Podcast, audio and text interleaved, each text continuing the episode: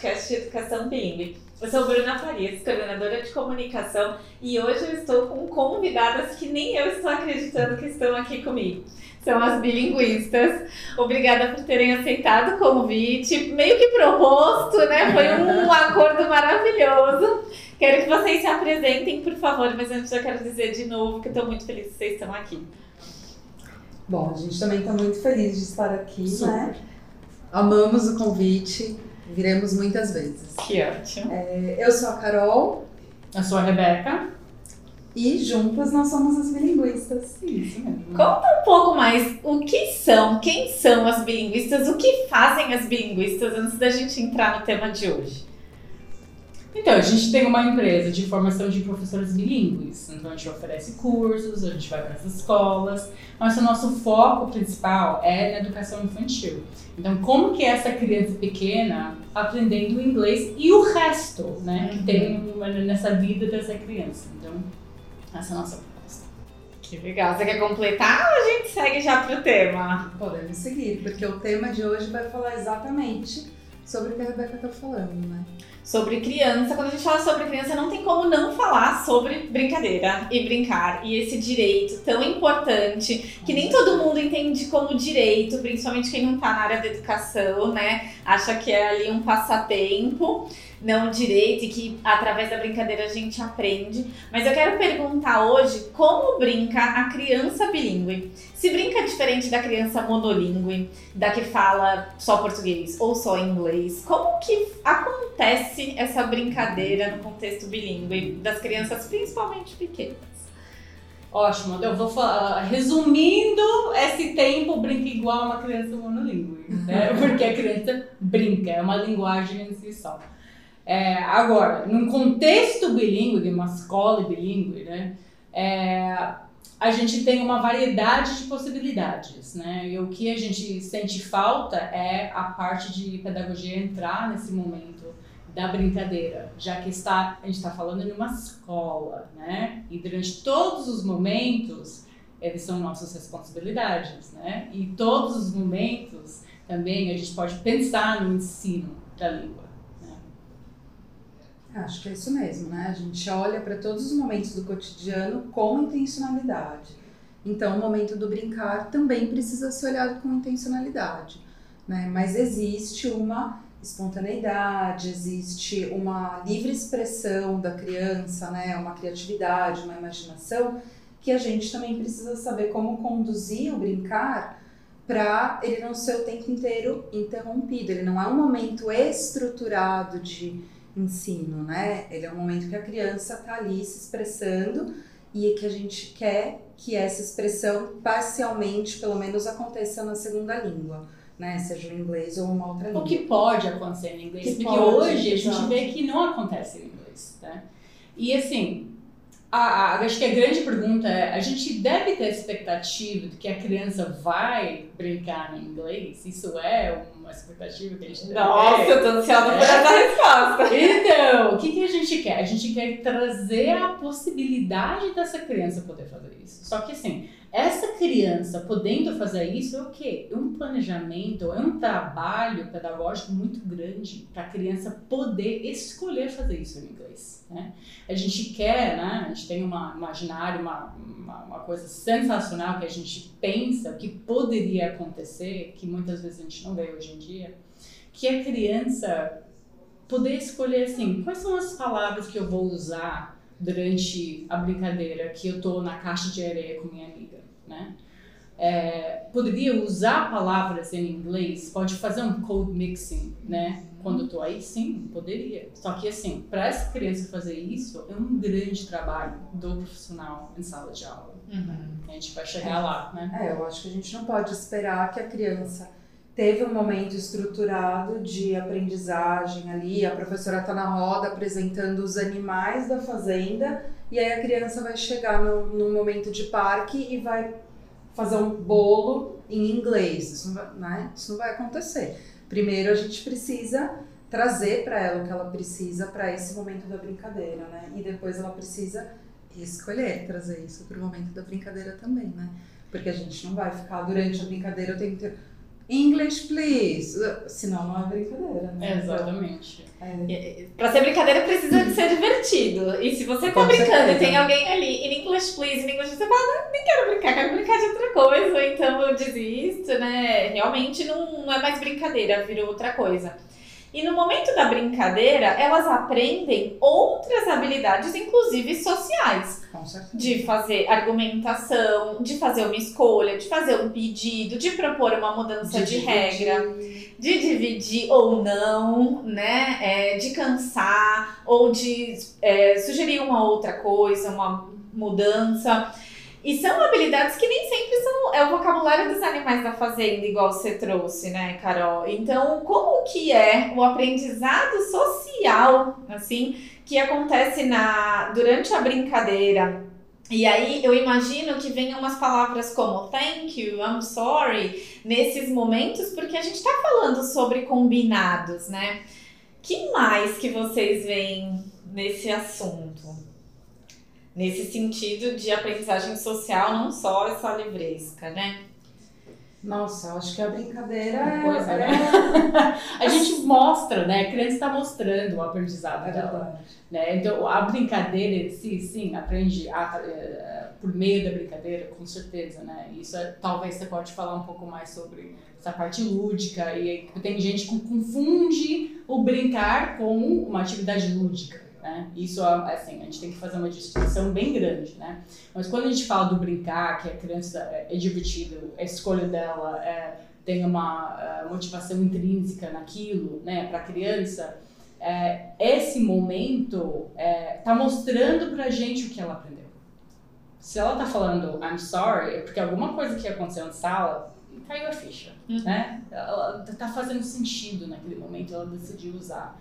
É, se ela tá fazendo assim, cupcake, porque, né? Ela não trouxe isso do nada. Ela tá pegando isso de um, de um planejamento que a gente fez, a gente trouxe pra sala, né? que mais? A gente estava conversando ontem, né, sobre a brincadeira ser é, o momento que a criança devolve pra gente. Porque está parecendo um uso natural, espontâneo dessa língua. Então, a gente estruturou alguns momentos anteriormente e chega na brincadeira e essa língua está aparecendo. Ou seja, ela está mostrando pra gente. É quase que um, um momento de avaliação pra gente, né? Da gente conseguir ver o que está emergindo da criança, o que ela está usando para se comunicar ou para se expressar de uma forma super espontânea. Mas chegar lá não é fácil, né? Não. E tem uma coisa que a gente pensou, é, a gente tá falando também. Lógico, né? Antes disso, a gente foi falando, falando que a gente vai falar. É, também é um, um pensamento de que momento na rotina, quando a gente está pensando numa sala de aula, a gente deixa a criança ser bilíngue. Qual é esse momento? Né? Ou é o tempo todo em sala de aula, a gente fala, olha, aqui é o inglês. Lá fora, no parque, no brincar, é português. Mas quando que a gente fala assim, criança, você pode ser bilíngue, você pode ser você. Pensando que Quando? bilíngue é mobilizar todo o repertório Isso. linguístico que a criança Exato. tem. Né? Então, assim, a gente muitas vezes chama de bilíngue o que é aula de inglês. Uhum. Né? E aí a professora Monolíngue. tem monolíngue, é só, só o inglês é permitido. Né? Então, quando a criança fala em português, você tá lá o tempo inteiro para falar, não, inglês. Tá, você pode falar a mesma coisa só que em inglês? Né? Monolíngue de novo. Então, assim, a criança bilíngue é uma criança que tem um repertório amplo linguístico que ela vai escolher mobilizar o que ela acha que expressa melhor naquele momento. Né? Por isso que a gente está falando que é uma caminhada é, que a gente precisa apoiar de muitas formas para a criança poder escolher falar em inglês no momento da brincadeira, né? Porque no momento da roda a gente até pode falar, olha, você vai falar I went to e você fala o lugar, né? A gente dá um modelinho ali, a criança segue, mas na hora da brincadeira a gente não vai ficar a cada, né? Cada vez que a criança abrir, a gente não, pera, fala de novo, repete em inglês, não, não tem brincadeira.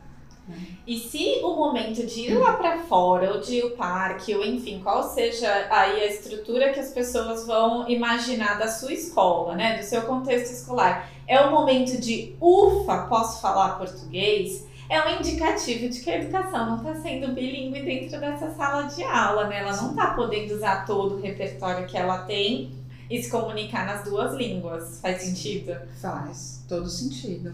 Porque acontece muito isso, né? Olha, a gente vai ter bastante controle do professor, né? Uma aula bem estruturada com o professor falando exatamente o que todo mundo tem que fazer e agora a gente vai brincar. Na hora de brincar, eu não preciso falar inglês. A professora também pensa, né? Ah, agora eu também não tô na minha hora de ensinar, vou ficar só de olho para ver se ninguém se machuca, então também não vou fazer muita coisa. E, inclusive, desculpa te interromper, mas inclusive, o que fazer enquanto as crianças brincam é o tema dos, de um dos próximos Isso podcasts mesmo. que a gente vai gravar. Então, se você se interessou por esse momento, Fica ligado que na próxima semana ou nas próximas semanas vai ter um episódio só sobre isso, porque é muito importante, né? muito né? Importante. Mas desculpa de cortar, Carol, por favor. Então, a criança se sente aliviada, o professor se sente aliviado, então. Isso. E o brincar cumpre ali a sua função, que é também, né, de um pouco de descompressão e tal. Mas quando a gente foi o que a Rebeca falou no começo. A gente tem que ter o nosso olhar intencional para todos os momentos da rotina.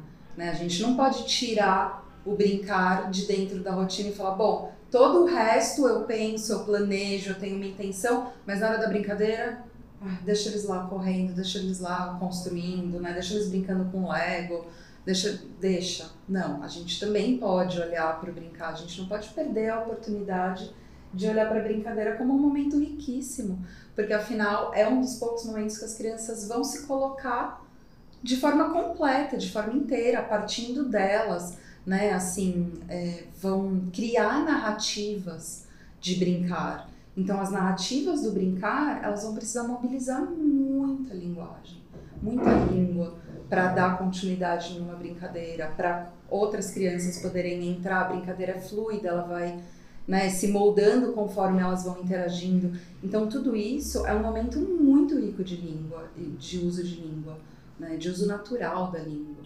E daí uma boa reflexão, eu acho, se, se você está vendo sua turma de crianças bem pequenas é, brincando lá e não tem uma palavra em inglês, talvez a pergunta é o que está acontecendo em sala de aula tem relação alguma com a vida dessa criança e do brincar dessa criança? Porque se não tiver, como que essa criança vai usar? Algo que está acontecendo em sala de aula. Não, tem que, tem que trazer. Então, assim, o inglês também, esse ensino de inglês, não é para o futuro, é para agora. Então, é a vida dessa criança agora.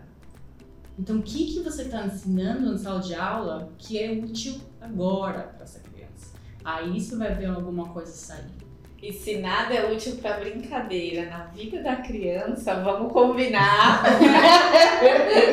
que alguma coisa precisa ser mexida, né? Nossa, muito legal. Acho que quem tá ouvindo tá com a cabeça explodindo. Eu gostaria de caminhar para o final e a gente retomasse o que a gente falou até agora. Então, eu comecei perguntando como que brinca uma criança bilíngue. Rebeca disse que conforme igual às outras, né? Que essa linguagem. É...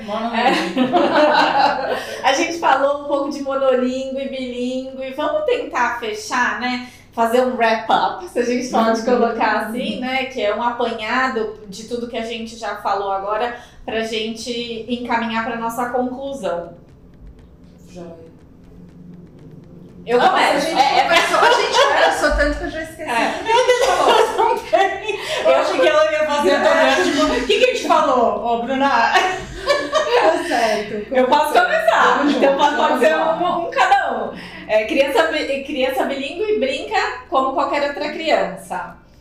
Mobilizando todo o repertório de linguagem que ela tem, seja ele em inglês, em português é. ou qualquer outra língua adicional. Esse momento mostra o que a criança aprendeu. E se não tiver nada em inglês, é para pensar.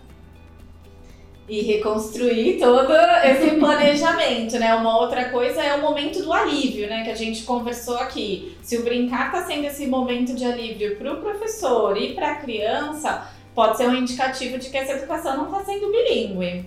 Ah, e também. Ah, não, esqueci. A intencionalidade, né? Que você. Hum. É isso mesmo. Olhar para o brincar como um momento de intenção. Né? A gente precisa ter um olhar pedagógico até para brincadeira. Até para brincadeira não, acho que especialmente para brincadeira. Sim, principalmente na educação infantil. Porque quanto mais a gente olha para a brincadeira como um momento pedagógico, mais a gente consegue ampliar esse tempo também. Não é aqueles cinco minutinhos que sobrou no final, né? Quando a gente vê a importância da, do brincar como um momento de aprendizagem, de ensino, enfim, a gente consegue ampliar esse momento, porque ele ganha o seu valor. Né? Isso é fundamental. Perfeito. E já fica o spoiler aí que a gente vai falar sobre é, planejamento e espontaneidade na brincadeira, o que faz o professor enquanto as crianças estão brincando, como que acontece a produção oral em inglês na brincadeira. Isso aí vocês vão ver nas próximas semanas, nos próximos episódios. Muito obrigada por essa conversa, já estou ansiosa para a próxima.